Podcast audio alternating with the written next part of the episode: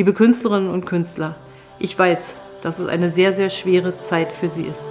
Ich weiß, was wir alles vermissen und wie viele Bürgerinnen und Bürger darauf warten, endlich wieder live ihre kulturellen Angebote erleben zu können. Bis dahin versuchen wir so gut wie es geht, Sie zu unterstützen durch unsere Hilfsprogramme, aber auch dadurch, dass wir sagen, wie wichtig Sie für uns sind.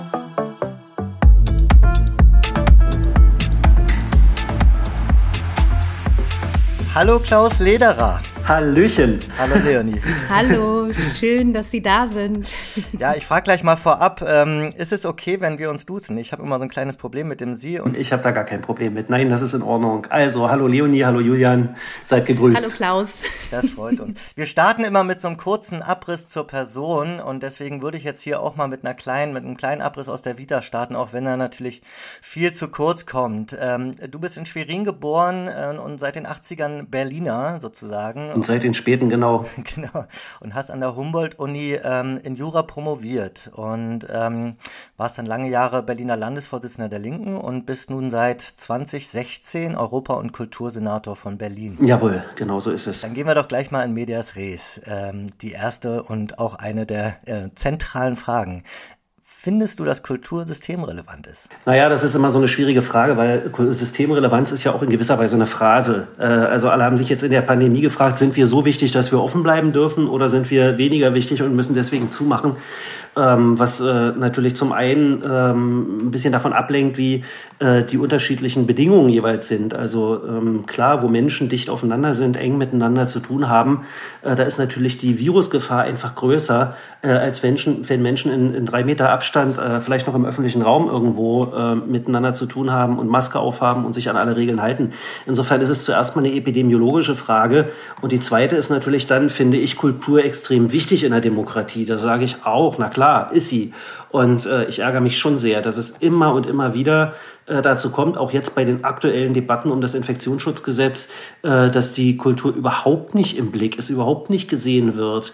Ähm, ansonsten, Künstlerinnen und Künstler sind ja auch systemkritisch, ähm, aber auch Systemkritik ist vielleicht systemrelevant. Mhm. Mhm. Jetzt äh, ist ja gerade, oder äh, beziehungsweise ich glaube, das ist jetzt schon fast ein Jahr her, dass ähm, letztes Jahr das ähm, Berliner Abgeordnetenhaus mit, mit auch ihrer rot-rot-grünen Mehrheit Clubs als Kulturstätten anerkannt hat. Äh, das heißt, Clubkultur ist quasi als schützenswert anerkannt. Ähm, was kann man denn jetzt tun, um die Existenzen eben dieser Clubs und Festivals und auch der Veranstalter in der jetzigen Situation auch vor, vielleicht vor dem Aussterben zu bewahren?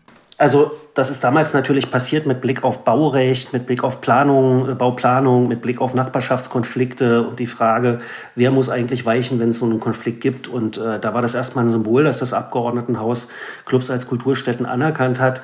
Äh, worauf wir jetzt noch warten, ist, dass Bundesbaurecht entsprechend äh, angepasst wird, weil nur dann wird es relevant.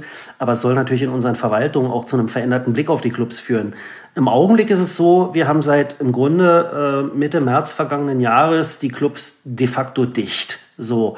Und äh, das bedeutet natürlich, dass alle Einnahmen weggebrochen sind, während die Fixkosten weiterhin im Raum stehen. Und äh, da kann man jetzt erstmal vor allem nur eines tun, nämlich Hilfen. Also wir sind ganz, ganz eng im Kontakt mit der Clubkommission. Äh, ich habe jetzt äh, gerade vergangene Woche mit äh, Pamela Schobes in einem gemeinsamen, auch in einer gemeinsamen Pressekonferenz gesessen. Also die Nachricht, die ich habe, ist, dass bislang noch kein Club pandemiebedingt in die Insolvenz musste. Das heißt also, unsere, unsere Soforthilfe, die ja Liquidität sichern soll und die eigentlich auch schon seit März vergangenen Jahres Liquidität sichert, scheint zu funktionieren. Und ansonsten probieren wir eben Dinge. Also wir haben am 3. Äh, Oktober vergangenen Jahres einen Tag der Clubkultur gemacht in Berlin, wo wir auch Clubs äh, ausgezeichnet haben für ihr Engagement. Da ging es natürlich dann nicht um Party und Tanzen in geschlossenen Innenräumen dicht beieinander. Aber Clubs sind ja weit mehr als äh, Tanzflächen. Äh, da passiert ja noch viel mehr an Kunst und Kultur. Da findet Diskurs statt, äh, da findet Austausch statt. Ähm, und äh, was wir also jetzt machen können, ist einfach ähm, zum einen den Club selber äh, die Liquidität zu sichern, die Clubs in, im öffentlichen Bewusstsein zu halten. Und dann ist es so, dass wir natürlich darum kämpfen, dass Freiberufler, Solo-Selbstständige eine andere Form der Absicherung bekommen. Und ein paar Kooperationen haben da jetzt auch schon ganz gut funktioniert, um wenigstens ein paar Menschen auch Einkommen äh, zu sichern. Zum Beispiel im Impfzentrum Arena, da sind 250 Freiberufler aus Kunst und Kultur ähm, ähm, jetzt derzeit damit beschäftigt, die Pandemie zu bekämpfen. Stresserprobte Leute, ne? also die den Umgang mit Menschen aus dem Nachtleben auch gewohnt sind. Mhm. und äh, die sind ja geradezu prädestiniert, als Guides zu arbeiten. Und da kriege ich so ein positives Feedback jetzt auch von Menschen, die da da waren. Also das scheint explizit gut zu funktionieren. Ja. Und ich war auch schon vor Ort. Das war bei uns übrigens, das haben wir auch die, das ganze Jahr über schon, dass wir auch immer wieder mit, äh, ja, ich sag mal, DJs oder ne, äh, Barangestellten oder ähnlichen Clubangestellten sprechen, die jetzt mittlerweile in Impfzentren arbeiten. Ähm, war das eigentlich so beabsichtigt oder ist das, ist das, ist das so zufällig so gekommen, dass jetzt sozusagen viele aus dem Nachtleben dort äh, ja eine Berufung gefunden haben? Naja, im konkreten Fall war es schon ein Kontakt, der existierte zwischen Verantwortlichen beim DRK und uns und wir haben da einfach Kontakt mit aufgenommen und haben gesagt, ihr braucht doch jetzt Leute. Wir hätten da ein paar. Und dann haben wir den Kontakt hergestellt und es hat funktioniert. Das freut mich natürlich. Ich würde ganz gerne noch mal ganz kurz zurückgehen zu dem äh, Clubs sind Kulturstätten. Ähm, du hast gerade eben gesagt, äh, dass natürlich sehr viel mehr auch in den Clubs stattfindet, als nur Feiern, Party und am Wochenende ähm, Rausch zu erleben. Ähm, warum hat es denn aber dann so lange gedauert, dass tatsächlich ähm, Clubs als Kulturstätten angesehen werden? Naja, das ist, äh, das hat was damit zu tun, dass es für sowas natürlich immer auch ein gesellschaftliches Bewusstsein und eine Akzeptanz braucht. Und lange Zeit galten Clubs, Clubs so als subkulturelle Orte, um die sich Politik nicht kümmern muss. Äh, die sind ja halt da. Berlin war ja auch eine Stadt, wo es lange viel Fläche gab, wo es lange viel Freiraum gab, viele Orte, wo man sich ausprobieren konnte. Und äh, damit äh, existierte das Problem so nicht. Das hat sich dann in den Nullerjahren massiv geändert.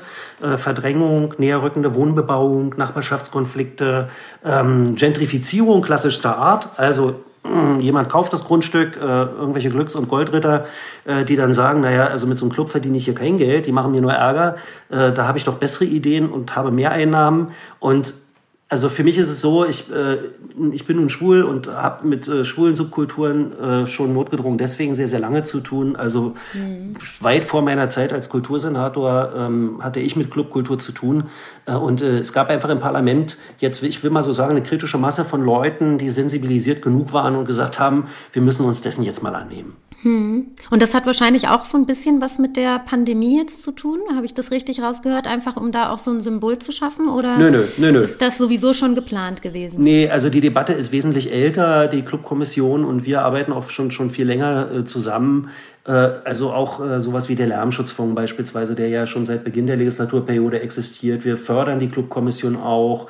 Wir haben jetzt die Entstehung des Clubkatasters unterstützt, äh, Aktivitäten ähm, um in den Bezirken Räume auch für draußen äh, zu, äh, zu sichern. Das ist alles viel älter als die Pandemie. Ich würde mal sagen, die Pandemie hat uns jetzt eher noch ein neues Problem ähm, in, äh, in den Schoß geworfen, mit dem wir so vorher nicht gerechnet hatten und was jetzt sich auch erstmal vorgedrängelt hat. Also es ist jetzt einfach erstmal wichtiger, dass wir die Clublandschaft in Berlin jetzt äh, unterstützen und erhalten können. äh, und äh, ja, die andere Debatte wird weitergehen. Mhm. Aber sie ist jetzt gerade sogar fast ein bisschen verdrängt worden dadurch, würde ich sagen. Ja, das stimmt.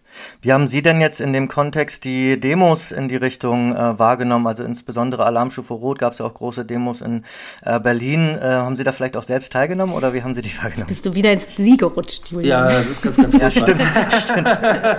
Fürchterlich. Ja, also äh, ich, ich habe die, ich hab die, ich hab die vor allem gehört, denn die waren ja sehr laut. Zum Glück. Ja, ich war, ich war jetzt war jetzt nicht auf einer Alarmstufe Rot-Demo, aber das hat was damit zu tun, dass äh, so ein Senatorenkalender auch voll ist. Und ich kann ja nicht einfach eine Senatssitzung oder eine Ausschusssitzung oder äh, bestimmte Termine abblasen, weil jetzt Demo ist. Aber ich war mal, an, die waren ja immer in einer Woche. Ich war aber zumindest äh, hier in Berlin gab es auch eine, äh, eine KünstlerInnen-Demo im vergangenen Sommer bei in der Tat echt 40 Grad ähm, wo wir vom Kudamm bis zum Brandenburger Tor gelaufen sind. Und da war ich dann schon mit dabei, weil das war Wochenende, da hatte ich keine Termine. Und diese Solidarisierung war mir schon wichtig. Es ist natürlich sonst auch immer ein bisschen komisch, wenn politisch Verantwortliche dann selbst sich einreihen. Das, ne, das muss man ja auch erstmal erklären. Man ist ja auch äh, selber Adressat dieser Proteste. Und äh, im, im Zweifelsfall habe ich mir gesagt, ist es wichtiger, dass ich äh, in der Zeit, die ja auch nicht endlos zur Verfügung steht, versuche ein Gefühl für die Nöte zu bekommen, äh, mich mit äh, den äh, Betroffenen auch in Kontakt zu setzen, auch mit ihnen zu sprechen, regelmäßig zu sprechen, die Hilfen effizient zuzuschneiden und eben zu handeln, dass ihnen geholfen wird. Ja. Du hast es vorhin selber gesagt, ähm, die Pandemie ist jetzt auch daran schuld, dass es noch mehr an die Außenflächen, an den Außenringen gedrängt wird, also ähm, Kultur wird nach und nach so ein bisschen weggentrifiziert, könnte man schon fast sagen. Wenn man sich da Städte wie London oder Paris anguckt, weiß man, was das aus einer Stadt auch machen kann. Ähm, aber nicht nur das, sondern halt auch ein Safe Space ähm, verliert natürlich dadurch, ähm, gerade für marginalisierte Gruppen, ähm, für KulturteilnehmerInnen, Randgruppen, wo auch so der einzige Ort quasi dieser Platz dann natürlich irgendwie war und auch irgendwie eine emotionale und psychologische, eine emotionale und psychologische Stütze darstellt. Was können denn diese Menschen jetzt aktuell tun? Wo finden die sich? Wo gibt es jetzt Räume? Was, was, ist da, was ist da jetzt möglich? Naja, die Pandemie trifft vor allem immer diejenigen am härtesten, die ohnehin schon strukturell äh, benachteiligt sind. Das zeigt sich ja ganz deutlich. Berlin ist eine Single-Stadt, eine Stadt mit Alleinerziehenden. Äh, auch äh, viele queere und äh, alternative Modelle des Zusammenlebens gibt's hier. Und das ist ja schon schwer und war auch in der Vergangenheit schon schwer ähm, auf Bundesebene und ähm, im Senat gab es dafür eine gewisse Sensibilität, das muss man schon sagen, den Leuten mal klar zu machen, dass wir hier nicht irgendwie so eine, so eine, so eine homogene Herde sind, die die Maßnahmen alle gleichermaßen treffen. Ähm, also du kannst äh, so einen Lockdown anders aushalten, wenn du eine Vier-Zimmer-Wohnung zu zweit mit einer Dachterrasse hast, als wenn du als Alleinerziehende oder als, als alleinstehender, alleinseiender Mensch äh, dich vielleicht auf deinen ein oder zwei ähm, äh, Zimmern ähm, äh, zurückgeworfen äh, bewegen musst. Das ist schon echt äh, eine blöde Situation. Also die Pandemie hat generell massive soziale und sicherlich auch psychosoziale Folgen. Und äh, jetzt äh, zu sagen, wenigstens kann man in Berlin draußen spazieren gehen, kann man sich treffen und so weiter, hilft da natürlich nur begrenzt. Wir müssen alle auf ganz, ganz viele Dinge verzichten, nicht nur im Clubbereich, auch im Kulturbereich. Ähm, das ist hart. Und äh, ich habe immer die große Hoffnung, dass wir hier ähm, tatsächlich ähm, zum einen jetzt möglichst diese Pandemie schnell über, überwinden. Da ärgere ich mich sehr über die Debatte auf Bundesebene gerade, weil ich glaube, die, die führt so in so einen Dauerlockdown äh, noch um Wochen, um Wochen und Monate und vergrößern die Unsicherheit eher und quälen die Menschen eher noch mehr, als es nötig wäre. Aber sei es drum, es ist wie es ist. Ähm, Clubs sind eben sowas wie Rückzugsorte, Treffpunkte, Orte der Verständigung, auch Heimstätten, ja. Äh, und sie sind natürlich auch Orte, an denen man ähm, äh, ohne Angst existieren kann, weil man eben dort weniger Zielscheibe von Hass und Ausgrenzung ist. Und dass diese Orte erhalten bleiben und dass diese Orte wieder in Besitz genommen werden können, wenn es auch nicht gleich die die kuschelenge Party wird. Das ist auch klar, das wissen wir alle.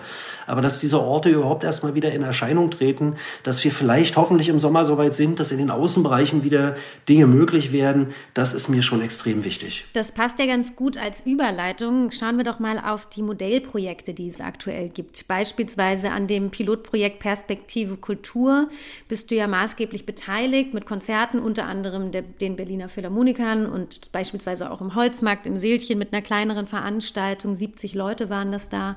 Ähm, welche Schwierigkeiten, aber auch Chancen haben sich daraus aktuell abgeleitet bzw. ergeben und wie ähm, genau kann man da jetzt weiter vorgehen? Ja, also das war, das war tatsächlich ein Projekt, was wir gemeinsam mit Kultureinrichtungen aufgesetzt haben. Und das war weniger eine wissenschaftliche Studie, wie vielfach behauptet war, sondern uns ging es vor allem um das Testen von Betriebsabläufen. Also wie können die Dinge funktionieren? Ähm, zwischen Testing, ähm, äh, Kartenbuchen, Kontaktnachverfolgung, also die, äh, die, ähm, der, der vorsichtige und auch der saubere Umgang mit den, mit den entsprechenden Daten. Ähm, und äh, da kann man mal sagen, egal ob in der Philharmonie oder in, im, im, äh, im Seelchen es hat, oder auch im BE, es hat gut funktioniert. Also wir hatten zum einen kein, keine einzige Infektion bei den Tests. Ist ja auch ein Anreiz, wenn ich irgendwelche Dinge machen kann, mich auch testen zu lassen.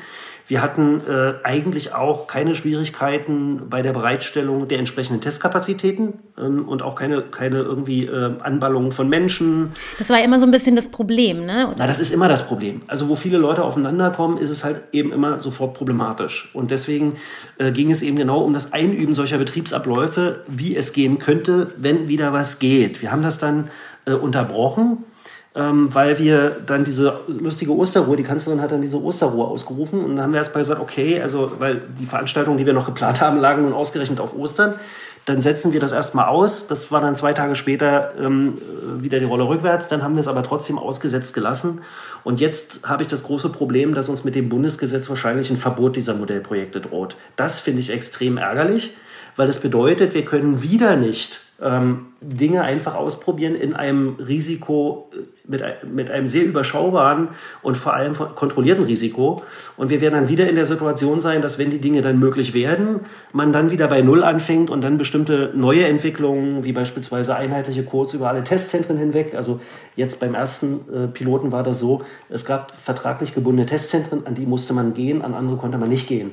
Wir arbeiten jetzt mit der Charité an einem Code-Modell, wo im Grunde jedes Testzentrum, was über die entsprechende Code-Generierung Software verfügt, ähm, ähm, genutzt werden könnte. Das heißt, egal ob die Leute den, den Test machen, um zum Friseur zu gehen, sie können ihn dann gleich auch für den anderen Zweck mitbenutzen. Das heißt, wir arbeiten jetzt hinter den Kulissen weiter, aber ohne eine naheliegende Aussicht darauf, dass wir es irgendwie praktisch machen können. Und das finde ich extrem ärgerlich, weil äh, wie soll man denn lernen, wie es gehen kann, wenn man auch unter den Bedingungen, äh, wie wir sie jetzt gerade haben, überhaupt nicht lernen darf, wie es gehen könnte. Das ist frustrierend. Das Verbot, was da eigentlich dann die ganze Zeit, ganze Zeit wieder im Raum steht. Und eigentlich müsste man diesen Schritt gehen, richtig? Wir hatten, wir hatten vor, vor sechs Wochen war das ungefähr in diesem Plan der, MP, der Ministerpräsidentenkonferenz mit der Kanzlerin äh, diese Modellprojekte explizit drin, und zwar inzidenzunabhängig.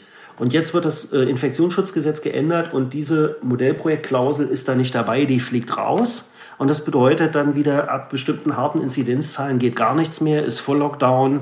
Und das ist vor allem da, wo die Einrichtung selbst, wie beispielsweise in der Philharmonie oder im BE oder auch in der Staats, äh, Staatsoper, über total leistungsfähige maschinelle raumlufttechnische Anlagen verfügen.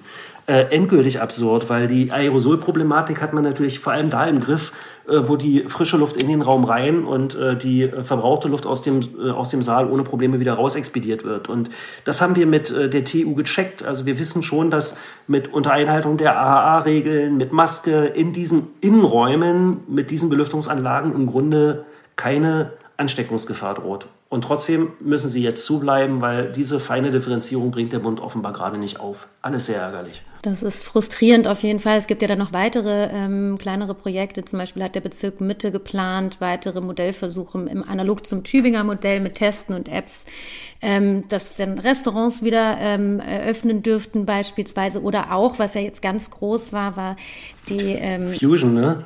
Da ging wirklich so ein kleines, so ein kleiner Aufschrei durch die ganze Clubwelt, hatte ich den Eindruck, nämlich, dass die Fusion sagt, ein Festival 2021 ist möglich mit einem wirklich ausgeklügelten Testkonzept etc. etc.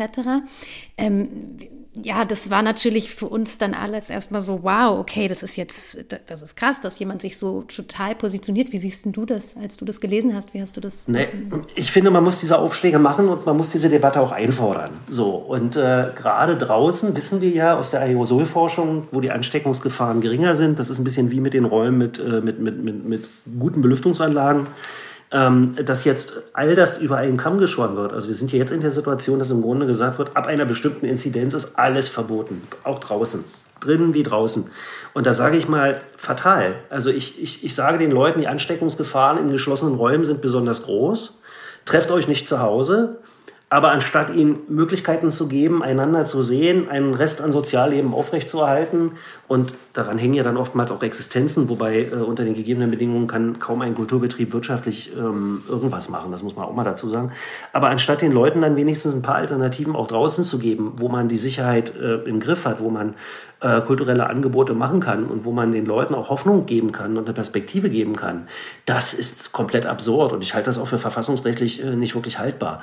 Nur in einer Pandemiesituation hat man ja gar nicht Raum und Zeit, das mal vernünftig zu diskutieren. Also das ist, wird jetzt hier im Schweinsgalopp durchs Parlament gezogen. Und in einer Woche haben wir dieses Gesetz dann und äh, möglicherweise sind in acht Wochen oder in zwölf Wochen ähm, die Verhältnisse schon wieder ganz andere und dieses Gesetz wird uns dann aber immer noch Dinge verbieten. Das ist alles für mich nur begrenzt nachvollziehbar. Und dann sind die, äh, gerade auch die Festivals, aber natürlich die Clubs ja eh, aber auch die Festivals haben dann, glaube ich, zwei Jahre halt nicht stattfinden können, was für viele wahrscheinlich schon ähm, extrem schwierig ist. Richtig. Und die Leute rennen trotzdem raus und sitzen in den Parks rum und machen und halten sich dann an keine Regeln und ja. äh, machen ihre Partys und äh, da, da hat man dann das reale Problem, das kommt ja dann auch noch dazu. Man kann ja nicht glauben, dass man die Leute jetzt über Wochen und Monate immer wieder wieder einfach nur einsperren und an die Vernunft appellieren kann, weil die Bedingungen dafür, sich vernünftig zu verhalten, sind eben sozial auch äußerst unterschiedlich. Das haben wir ja dann letztes Jahr in der Hasenheide gesehen, was dann passiert. Na, der Mensch holt sich halt seinen Freiraum. Auch jetzt, wenn man irgendwie auf den Tempelhofer fällt, ist klar, das verläuft sich wahnsinnig, aber nichtsdestotrotz ist da zum Teil totales Festival-Feeling. Das fühlt sich sehr, sehr schön an, aber ähm, Wenn man sich das jetzt auf ein organisiertes Festival überlegen würde, wäre das wahrscheinlich sehr schwierig. Und da kommen dann irgendwie so diese Konflikte aufeinander, wo ich dann sehr gut verstehen kann, dass natürlich Betreiber und Veranstalter sehr frustriert sind. Ist immer noch eine Frage der Größe. Also ich äh, bin natürlich eher in der Lage, auch was An- und Abreise angeht und dergleichen kleinformatige Veranstaltungen im Draußenbereich zu machen, dann brauche ich halt mehr davon. Ja. Also wenn ich jetzt in der Stadt viele, viele, viele solche kleinen ähm, mit guten Hygienekonzepten äh, abgesicherten Veranstaltungen machen würde, dann biete ich den Leuten halt auch was, ähm, ohne dass ich das jetzt äh, in, der, ähm, in der Waldbühne mache, wo man dann eindeutig, wo man vielleicht selber äh, während der Veranstaltung selbst kein Problem hat, aber wo natürlich die An- und Abreise, die vollen Verkehrsmittel und, und, und, ne, die sind ja dann das, das, das eigentliche Risiko. Insofern wäre eine total schlaue Strategie, sicherlich gerade im Außenbereich viele dezentrale kleine Dinge zu ermöglichen, die jeweils mit entsprechenden äh, Sicherungsleinen versehen sind und äh, damit insgesamt dafür zu sorgen, äh, dass äh, den Leuten wenigstens irgendwas geboten wird, ähm, ohne dass man sie im Grunde zur Illegalität zwingt, weil was willst du denn sonst machen? Ja ohne kaputt zu gehen. Ne? Und das, und ich meine, das war ja eigentlich die, durch die Vorgaben im letzten Jahr ähm, möglich, sage ich ja. mal so, durch die Veranstaltungsvorgaben. Jetzt finde ich auch, dass sozusagen, oder man merkt, dass sozusagen in der Diskussion ums äh, Infektionsschutzgesetz ähm, das ja extrem pauschalisiert wird und die Kultur sozusagen eigentlich ähm, ja nicht mehr wirklich thematisiert wird, ähm, über einen Kamm geschert wird. Es wird nicht mehr unterschieden zwischen außen und innen. Es wird einfach sozusagen, ich sag mal, verboten. Und ähm, was dann natürlich auch das nächste Problem Problem ist, haben Sie auch, hast du auch schon gesagt, ist, ähm, dass es dann sozusagen im Gesetz steht und nicht Richtig. irgendwie einmal kurz äh, von einer Konferenz äh, vielleicht für ein paar Wochen irgendwie angesetzt wurde, sondern dann steht es im Gesetz. Richtig. Und äh, da werden wir dann aber wahrscheinlich relativ wieder Hals über Kopf Debatten haben, dass das so nicht sein kann und dann wird es möglicherweise wieder Hals über Kopf geändert. Aber in der Zwischenzeit legen alle erstmal die Hände in den Schoß und sind verzweifelt, weil man ja gar nicht weiß, worauf plant man eigentlich hin.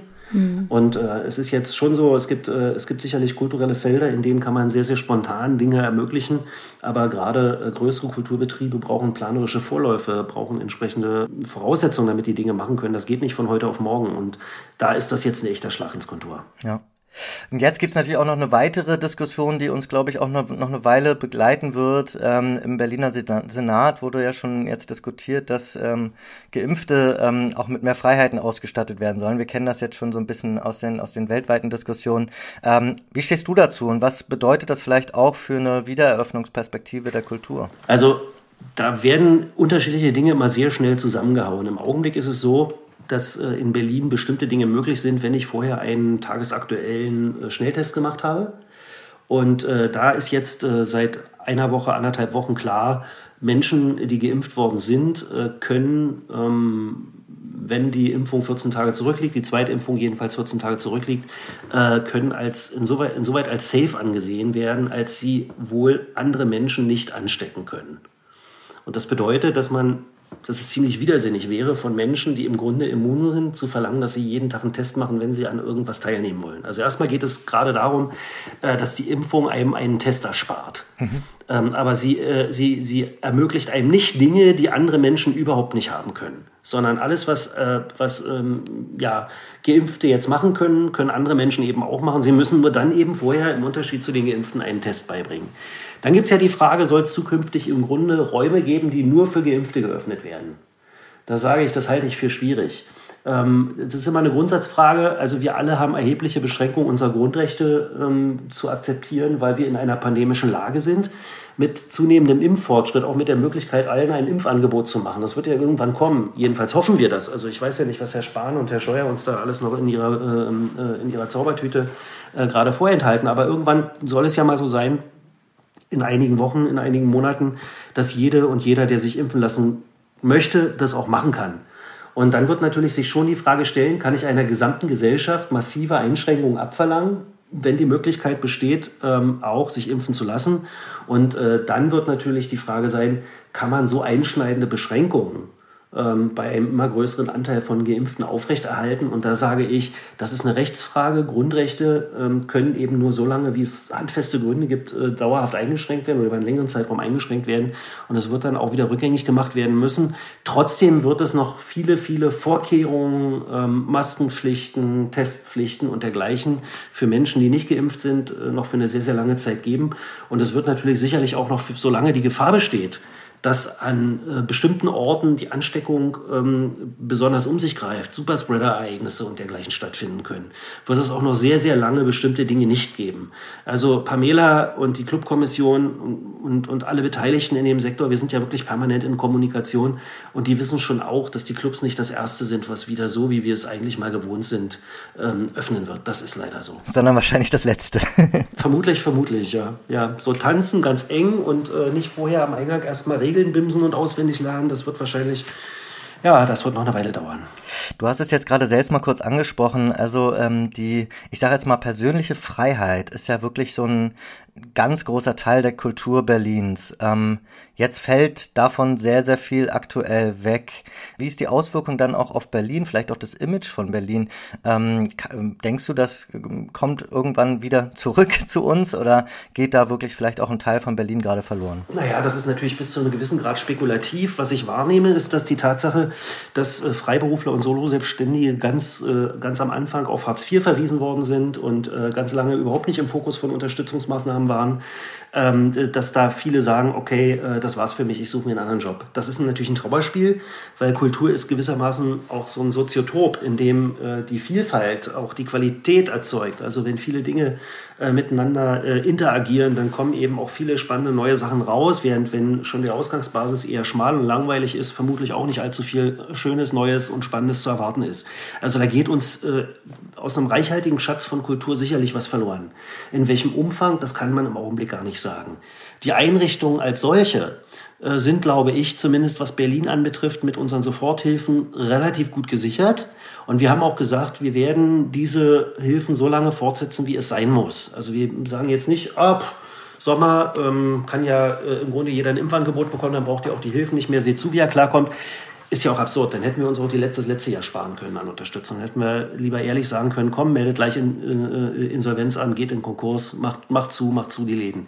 Ähm, nun ist äh, das aber schon so, dass wir für den Wieder für den Wiedereinstieg dann auch nochmal spezifische Unterstützung brauchen werden. Also das wird auch kommen, das ist auch verabredet. Ne?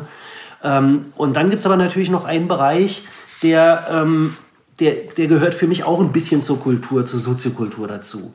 Ähm, der ist aber gar nicht im engeren Sinne als Kultur fokussiert. Das ist irgendwie die Bar um die Ecke, das ist die Kneipe an der Ecke, das ist äh, so vieles, an dem Menschen einander begegnen, ähm, was wir alle kennen, was jetzt aber auch droht kaputt zu gehen. Also da weiß ich eben schon, dass Läden nicht wieder aufmachen. Ne? So, die Buchläden werden gut durch die Pandemie kommen, glaube ich. Die haben wir hier in Berlin die ganze Zeit offen gelassen. Äh, wir glauben, ich glaube auch, dass, äh, dass ähm, äh, im Veranstaltungsbereich wieder viel passieren kann. Aber ich höre eben auch von, von der, in der gerade in der Veranstaltungsbranche, dass so in dem äh, Bereich, der von der Kultur dort lebt, aber selber jetzt gar nicht unbedingt Kultur produziert, aber auch gebraucht wird, damit Kultur stattfinden kann. Also die Technik, äh, die Veranstaltungstechnik, die Logistik, die dazu gehört, das Catering und so weiter. In dem Bereich äh, weiß ich, dass es ganz, ganz viele schwer haben. Und in diesem Bereich weiß ich auch, dass uns vermutlich äh, das eine oder andere wegbrechen wird. Und man kann nur hoffen, flehen und beten, ähm, selbst als Atheist, äh, dass, das, dass sich das in einem Rahmen hält und dass sich das dann wieder berappeln und erholen kann. Absolut. Ich würde ganz gerne noch mal an einen Punkt gehen. Du hast es gerade ganz schön auch selber gesagt, dass die Kleinen natürlich jetzt ganz besonders strugglen. Ähm, hingegen sind die Großen irgendwie eine Elite, die sich alles erlauben können, hat man den Eindruck, wenn man sich die Nachrichten der letzten zehn Tage anschaut. Ähm, es gab einen riesengroßen Shitstorm um eine Party eines großen Modelabels, Bottega Veneta, ähm, die ihre Festivität ins Berliner Soho-Haus verlegt haben und da ganz äh, freizügig und ohne Masken, ohne Tests, soweit man das weiß und soweit man das auf Social Media äh, ein bisschen mitverfolgen konnte, durfte, bis es dann gelöscht wurde, ähm, dass da einfach über gewisse Regeln hinweggesehen wurde und dennoch eine riesengroße Party veranstaltet wurde und man dann irgendwie so ein bisschen den Eindruck bekommt hat, bekommen hat, oh, ach so, doch Zweiklassengesellschaft, also die da oben dürfen feiern und wir da unten müssen zu Hause bleiben, so nach dem Motto. Ähm, wie, wie kann man sich das erklären und wird uns das dieses Jahr noch begleiten? Also, dass wir sowas immer mehr erleben werden? Oder Wie, wie stehst du zu dieser ganzen Debatte, die da geschehen ist in den letzten Tagen? Naja, Fakt ist, dass wir auch vor Corona schon in einer Klassengesellschaft gelebt haben. Es gibt die Leute mit dem großen Geldbeutel, die sich die Bedingungen äh, ihrer persönlichen Existenz äh, relativ komfortabel zusammenkaufen können. Und dann gibt es die anderen, die haben diese Möglichkeiten nicht, die haben den schmalen Geldbeutel, die müssen irgendwie sehen, wie sie über Wasser bleiben. Und äh, ich muss jetzt nicht nochmal ja, äh, hervorheben, wie viel Geld im Hartz-IV-Satz für Kultur, Sport und äh, Beteiligung am gesellschaftlichen Leben vorgesehen ist. Ne? Also das hat es alles vorher schon gegeben. Und Fakt ist auch, das äh, scheint uns ja äh, durch Studien jetzt auch bestätigt zu werden, äh, dass die ohnehin starke soziale Spaltung in unserem Land, auch in Berlin, durch Corona eher noch befördert wird. Das ist ja. so. Das kann, kann man, obwohl interessanterweise gerade in Deutschland, anders als im angelsächsischen Raum, ähm, es auch kaum belastbare Daten gibt äh, über diese Frage. Von 16 Bundesländern konnten zwei zur Frage der sozialen Auswirkungen der Pandemie überhaupt nichts sagen. Berlin gehörte nicht zu diesen mhm. die es nicht sagen konnten. Wir wussten es in Berlin. Aber auch da kann man sagen, äh, die Datenbasis könnte besser sein. So, und äh, ich kritisiere jetzt beispielsweise auch am Management der Bundesregierung. Spahn hat uns im Februar erzählt, ab 1. Äh, März kann jeder Mensch kostenfrei zwei Tests pro Woche in Anspruch nehmen. Einer ist es dann geworden. Ne? Also einmal kann man, wenn unter den jetzigen Bedingungen, das wird ja sich alles nochmal ändern mit der sogenannten Notbremse, äh, unter jetzigen Bedingungen kann man im Grunde einmal die Woche dann am gesellschaftlichen Leben teilhaben. Den Rest der Zeit äh, hat man sich vielleicht zu Hause aufzuhalten und aufzupassen, dass man niemanden ansteckt oder nicht angesteckt wird. Das ist also mit anderen Worten auch eine soziale Frage. Und äh, dann gibt es, ähm, klar, ähm, solche Vorgänge, aber auch andere Vorgänge. Wir haben diese sogenannten Corona-Leugner-Demonstrationen, äh, wo ein Teil der Gesellschaft für sich beschließt, dass die Pandemie nur eine Erfindung ist. Wir haben auch im vergangenen Jahr erlebt, wie in einzelnen äh, Bars und auch in einzelnen ähm, Restaurationen äh, die Leute sich einfach an die Regeln nicht gehalten haben. Da haben sich die anderen, äh, die Gastronomen, die äh, sich korrekt verhalten haben, sich schwer darüber erregt, auch zu Recht.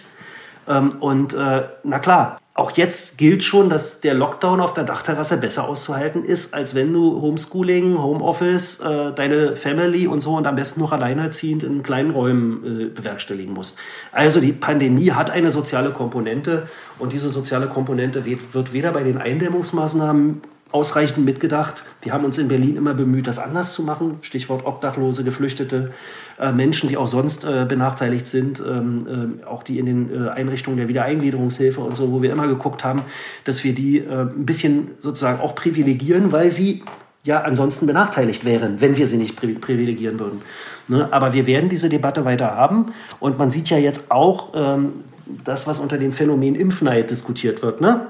Also wer hat eigentlich den Zugriff, ähm, sich möglicherweise auch an den Prioritäten der Impfkommission vorbei äh, mal so einen Impfstoff zu verschaffen? Es soll ja wohl auch schon äh, Impfreisen geben für die mit dem ordentlichen Geldbeutel, wo man dann, keine Ahnung, im äh, östlichen Raum oder im fernöstlichen Raum ähm, sich äh, eine Urlaubsreise mit der, äh, mit der Grundimpfung verbinden kann. Ähm, also wer ignorieren würde, dass diese Pandemie eine massive soziale Schlagseite hat, erzeugt und noch ähm, äh, stärker hm. äh, werden lässt als ohnehin schon, der hat die Augen zu oder ist einfach ignorant. Ja. Ja, und die Pandemie hat natürlich auch gezeigt, dass die Kultur anscheinend nicht krisenfest ist, außer bei den staatlichen, staatlich geförderten. Und da muss man halt dann auch darüber nachdenken, braucht es nach der Pandemie nochmal eine neue Form von Kulturaufbau oder Nachwuchsarbeit? Also wir werden in jedem Fall auch wieder Anschubhilfe leisten. Wir haben, wie gesagt, in Berlin äh, die verschiedenen Bereiche der Kultur adressiert, auch mit Hilfen Unsere Soforthilfe beispielsweise, äh, ähm, die sich äh, an Clubs richtet, die richtet sich auch an private Kulturbetriebe sonst, also das Varieté, das kleine Theater, das Privatmuseum um die Ecke. Also das funktioniert ganz gut, aber wir werden eine Wiederanschubförderung brauchen. Na klar, die werden sich alle runtergehungert haben bis auf die Knochen. Wie soll man dann eigentlich noch weitermachen und künstlerisch arbeiten? Und äh, generell gilt, und das habe ich in dieser Pandemiezeit jetzt äh, wirklich zu einer großen Frustration erfahren müssen. Äh, wir haben am Anfang die Kultur überhaupt nicht im Fokus gehabt bei den Maßnahmen auf Bundesebene. Ähm, wir haben dann geschafft, auch über die Kulturministerkonferenz, äh, wo ich in diesem Jahr ähm, auch Vorsitzender bin, da Druck zu machen, dass die Kultur wenigstens auf den, in den Beschlussentwürfen von Kanzlerinnen und Ministerpräsidenten berücksichtigt wird. Das ist dann gelungen. Ja, wirklich, muss man sagen. Und jetzt äh, ist es wieder, wieder Rückfall in den März vergangenen Jahres. Es ist wie die große Rolle rückwärts. Ähm, ja. Bei der jetzigen Beschlussfassung im Bundestag gibt es die Kultur nicht. Die existiert nicht. Die, das ist, macht mich, wie gesagt, total wütend auch. Ähm, und da kann man an der Stelle sagen, ähm, also die große Kulturnation Deutschland hält viel auf sich, äh, wenn es darum geht, äh, das eigene Nation Building äh, zu reproduzieren. Ähm, aber faktisch interessiert die Kultur offenbar im politischen Establishment nur sehr, sehr wenige. Ja, es wirkt so ein bisschen so, als wäre sie ja eh jetzt schon weg und jetzt muss sie auch nicht mehr thematisiert werden. So ein bisschen wirkt es so, ne? Ja, ja, ja, so wirkt es. Und gleichzeitig ist es auch so, ne, wenn man sich die Clubkultur anguckt, dann äh, wird ja auch immer davon gesprochen, Kunst und Kultur ist kompromisslos und so soll es irgendwie auch bleiben. Und schließlich wollen wir die Szene jetzt auch nicht an irgendwelche Investoren verlieren. Ne? Also das ist ja auch so ein bisschen der kleine Rebell, der dann in der, in, den, in der Szene steckt. Und das verstehe ich auch total. Und auf der anderen Seite ist die Branche und die Szene natürlich mehr denn je auf die Hilfe von außen angewiesen. Wie kann man denn diesem Prozess jetzt entgegenwirken oder ja, zu, besser zusammenführen? Also es gibt äh, erstens natürlich eine Menge Solidarität in der Stadt. Das finde ich schon mal toll. Ähm, und auch unter den Clubs und, auch unter den Kunstschaffenden und so. Man bemüht sich, äh, da tatsächlich auch aufeinander zu achten. Und äh, mit United We Stream und vielen anderen ähm, Aktivitäten ist da eine Menge passiert. Ähm, klar, die Clubs, auch, auch die privaten Kulturbetriebe waren jetzt gar nicht unbedingt auf dem Trip zu sagen, wir wollen jetzt hier, äh, viele von denen wären nie auf die Idee gekommen, bei der Stadt auf der Matte zu stehen und um Förderung zu bitten, ja. Äh, trotzdem nehmen sie die jetzt und das ist auch richtig so und die brauchen sie auch. Und ich, ich finde, wir haben als, als, als Stadt auch eine Verpflichtung, sie zu unterstützen, äh, solange das ähm, Pandemische jetzt noch ähm, alles Mögliche behindert und Aktivitäten nicht ermöglicht. Ansonsten wird es natürlich auch im öffentlichen Kulturbereich ähm, oder gibt es auch im öffentlichen Kulturbereich durchaus ähm, schwierige Geschichten. Also es gibt viele Freie, die in öffentlichen Kulturbetrieben arbeiten, äh, die jetzt auch kein Einkommen haben. Äh, es gibt ähm, ähm, auch gesellschaftliche äh, Kulturbereiche, in denen all das, was jetzt passiert, wenn es denn passiert, nur mit massiven zusätzlichen Mitteln gemacht werden kann, auch in Theatern, auch in öffentlichen Theatern, äh, weil die Einnahmen sind ja nicht da. Also sie sind ja überall nicht da. Ne? Und ich weiß, dass die Diskussion, hat das jetzt eigentlich Sinn, in der Pandemie jetzt pandemiekonform Kunst zu machen? Hat das überhaupt einen Sinn? Dass es diese Diskussion nicht nur, im, äh, nicht nur in den Clubs gibt, die gibt es auch überall. Und jemand wie der Chef der äh, Berliner Schaubühne, Thomas Ostermeier, der hat Mitte letzten Jahres auch gesagt, äh, eigentlich findet er, es am, am, findet er es am besten, wenn wir jetzt einfach zumachen und wenn der ganze Spaß vorüber ist, dann machen wir wieder auf ähm, und äh, feiern das Leben und machen ein Festival der Wiedereröffnung. Also auch das ist nicht so rum wie so überall von allen genauso gesehen. Ne? Da gibt es auch durchaus unterschiedliche Positionen und das hat ja auch was für sich. Also ist ein Konzerterlebnis wirklich ein Konzerterlebnis mit anderthalb Meter Abstand und Maske und Schachbrettbesetzung und ist das das, was wir uns eigentlich unter einem Kulturereignis vorstellen, wie wir es kennen und wie wir es uns wünschen? Man wird darauf nicht die befriedigende Antwort finden. Ähm, aber zumindest für Berlin kann man sagen, äh, wir haben hier dreistellige Millionenbeträge zusätzlich äh, in, die, ähm, in das System gegeben, um die Kultur äh, über die Pandemie zu holen. Und ich hoffe, das gelingt uns auch weiter. Und danach wird es dann vermutlich die Abwehrschlachten geben. Dann wird doch wieder die Frage gestellt werden, wer die Party bezahlt. Ja. Und äh, das haben wir ja ein paar Mal durch jetzt. Also ich bin jetzt 47, ich habe das seit 1990 als bundesdeutsche Realität erlebt. Wenn es eng wurde, dann waren es in der Regel die sogenannten freiwilligen Leistungen und die sozialen Leistungen, die als allererstes abgeräumt worden sind. Und da können wir uns jetzt schon darauf vorbereiten. Da müssen wir dann dagegenhalten. Mhm. Jetzt haben wir ähm, viel auch über die Pandemie geredet, aber ähm, wir wünschen uns ja alle dann auch wieder halbwegs Normalität im Kulturbetrieb. Wann können wir wieder Normalität im Kulturbetrieb erwarten? Also äh, ich tue mich mit Prognosen schwer, äh, vor allem wenn sie die Zukunft betreffen. Ähm, wenn das alles klappt, wie jetzt ähm, angekündigt, und das haben wir ja nicht selbst im Griff, ne? dass, ähm, dass äh, tatsächlich auch bis zum Sommer immer mehr Impfstoff bereitgestellt wird und ein immer größerer Teil der Bevölkerung tatsächlich auch geimpft werden kann, dann haben wir vielleicht äh, Ende der Sommerferien schon eine Situation, in der ähm, mehr, deutlich mehr als die Hälfte äh, derjenigen Menschen, die es wollen, auch geimpft sind oder deutlich mehr als die Hälfte auch der Bevölkerung, auch inklusive derjenigen, die es nicht wollen. Ne? So, das wäre schon mal eine veränderte Situation. Das würde die Situation schon mal deutlich entspannen. Wann die Pandemie wirklich in dem Sinne überwunden ist, dass wir eine Normalität haben, wie wir sie davor kannten, darüber wage ich keine Prognose. Das kann ich kann ich wirklich nicht sagen. Wir haben zu viele Überraschungen erlebt. Ne? Also wenn wir allein äh, die Virusmutation betrachten, die jetzt äh, uns hier im Griff hat, Also all das, was wir im Augenblick ähm, an Pandemiebekämpfung machen, hätte bei dem, bei dem Ursprungsvirus, bei dem Wild, Wildtypen des Virus wahrscheinlich geholfen, den Virus halbwegs in den Griff zu bekommen. Bei der Mutation reicht das nicht mehr aus, wie wir sehen. Und äh, da hält sich das Virus eben nicht an unsere äh, Vorstellungen und Prognosen. Also ähm, ich hoffe, dass wir bis zum Sommer in einer Situation sind, wo wieder ähm, diese wirklich schwierige äh, Wellensituation vorbei ist, die wir jetzt haben. Aber ich rechne schon damit, dass wir auch bis ins, äh, bis in die zweite Jahreshälfte, bis ins nächste Jahr hinein noch Maßnahmen brauchen, um äh, weitere Wellen zu verhindern.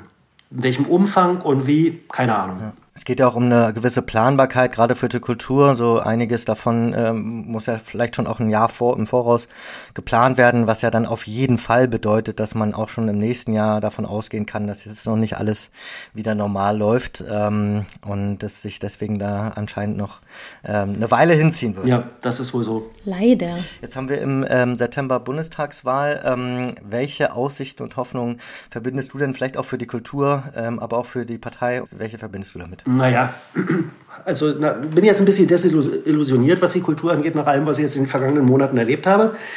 Sage immer, also wir können uns nicht darauf verlassen, dass jetzt irgendwie mit Wahlen da irgendwas entschieden wird allein, sondern man muss, äh, und die Kulturszene muss da Präsenz zeigen, muss da Druck machen, muss da öffentlich und hörbar sein. Das hat ja jetzt auch schon ganz gut geklappt. Ich wünschte mir noch größere Allianzen. Hm. Also, dass nicht jeder, nicht jede Branche, nicht jede Subbranche, nicht jeder, nicht jede äh, Sparte ihres macht, sondern tatsächlich auch äh, stärker miteinander agiert wird. Also, das ist dann die Musikschule genauso. Ne? Äh, wie das Seelchen. Also da muss man noch mal gucken. Oder die Bibliothek genauso wie das Staatstheater. Ähm, aber natürlich ist es klar, dass ich davon ausgehe, dass progressive Mehrheiten ähm, auch auf steuerpolitischer Ebene andere Schwerpunkte setzen würden, als es konservative Mehrheiten tun. Also dass da möglicherweise wirklich sowas wie eine gerechte Besteuerung großer Vermögen mit in den Blick genommen wird. Denn wir dürfen ja nicht vergessen, es gab bei der Pandemie auch ein paar, die haben ordentlich verdient. Ähm, und zwar zum Teil richtig als Krisengewinner verdient. Also nicht einfach nur mit Einschränkungen, sondern auch noch mit soliden Plus. Und äh, da muss man die Frage stellen, wie auch solche Krisengewinner an der Finanzierung der Krisenlasten beteiligt werden können. Ich glaube, von CDU, CSU ist es nicht zu erwarten, von der FDP schon gar nicht. Die sagt ja, der regelt, das regelt der Markt. Äh, da muss man mal gucken, welche Konstellationen da entstehen. Alles andere, sage ich, ne, uns aus dem Elend zu erlösen, können wir nur selber tun. Äh, wir müssen einfach laut sein, wir müssen uns Gehör verschaffen und wir müssen dafür sorgen, dass man uns nicht beiseite schieben kann. Ja, ich habe auch eigentlich den Eindruck, dass sich, ähm, du sagtest gerade, man müsste noch mehr zusammenrücken. Ich habe schon den Eindruck, wenn man jetzt so auf das letzte Jahr zurückblickt, ähm, auch dadurch, dass wir so viele Gespräche geführt haben, dass diese zersplitterten Gruppen und diese, diese zersplitterten Inseln, die ja zum Teil auch ähm, schon lange, lange vor der Pandemie in, in Berlin stattgefunden haben, dass die sich doch zusammengerottet haben jetzt aktuell und irgendwie da Hand in Hand ähm, eine Front bilden. Und das finde ich eigentlich ganz schön. Also gerade so bei den Alarmstufe Rot, da hat man ja dann doch ganz viele unterschiedliche Gesichter aus ganz, ganz, ganz vielen Branchen gesehen. Ähm, und da muss ich sagen, das fand ich schon eine schöne Bewegung. Stimmt, stimmt. Da ist schon sehr, sehr viel passiert, aber ich habe schon eben auch äh, wahrgenommen, das ist punktuell mal für einzelne Aktivitäten gelungen. Hm. Äh, und ansonsten ist dann aber schon die Situation doch wieder eine andere äh, für jemanden, der ähm, eine Opernintendanz innehat und äh, mit, einem, mit einem zweistelligen Millionenbudget daherkommt, äh, gegenüber denjenigen, die sehen müssen, wie sie da selber über Wasser bleiben. Also das ist, äh, da, da ist auf jeden Fall noch, noch Luft nach oben und ich glaube, es reicht auch nicht, wenn das alles in Berlin passiert, sondern das wird äh, auch ein stärkeres, im stärkeren Maße noch im Bundes äh, im Bundesmaßstab passieren müssen, glaube ich. Absolut. Wenn nicht am besten sogar europäisch. Ja, das stimmt. Ja. Europa hat auch ein bisschen was nachzuholen, wenn es um den Ruf in der Gesellschaft geht aktuell. Genau, aber wo, wo ich ganz zuversichtlich bin jedenfalls, ist, dass äh, wenn Dinge wieder möglich sind, wir alle, glaube ich, ein, wirklich auch ein Festival der Lebensfreude erleben werden. Weil es wird sich so viel aufgestaut haben, es wird so viel Sehnsucht existieren, äh, Dinge wieder zu tun, ähm, dass, ähm, dass ich da eigentlich doch optimistisch und auch zuversichtlich bin. Da wollte ich dich eh noch fragen. das wäre meine letzte Frage gewesen. Wie, wie würdest du dir denn oder wie stellst du dir denn den Neustart für dich ganz persönlich vor? Also wenn du dir jetzt quasi den Tag X, wo es wieder erlaubt ist, rauszugehen, Freunde zu treffen, Familie und es darf auch ohne Masken gefeiert werden. Wie, wie wenn du ein Bild zeichnen würdest, wie würdest du dieses Bild zeichnen? der, der, Tag X, der Tag X ist, äh, den gibt es natürlich nicht, den wird es natürlich so nicht geben, sondern es wird so ein Stück für Stück wieder hochfahren werden. Ähm, aber jedenfalls wird es ein absolut buntes Bild. ein farbenfrohes Bild, ein, ein wirklich ein, also ohne Düsternis, äh, sondern mit ganz, ganz viel Helligkeit. Und dieser Tag wird definitiv kommen, beziehungsweise diese Zeit wird kommen. Ja. Und wer weiß, vielleicht läuft man sich ja auf dem, dem einen oder anderen Laden oder Festival über den Weg. Jawohl. Ja, anders geht's doch gar nicht. Man, das, das wird ja verrückt. Ja, dann geht man hier doch, doch noch mit einem, mit einem Lächeln und einem äh, positiven Outlook raus. Das ist doch, das ist doch ganz schön. Na klar. Sonst wird man verrückt. Ja, dann vielen, vielen Dank. Hat mir viel Spaß gemacht mit euch und wir hören uns und sehen uns irgendwann. Ja, in besseren Zeiten. Tschüss, vielen Dank. Na dann, Danke. tschüss. Tschüss. Ciao.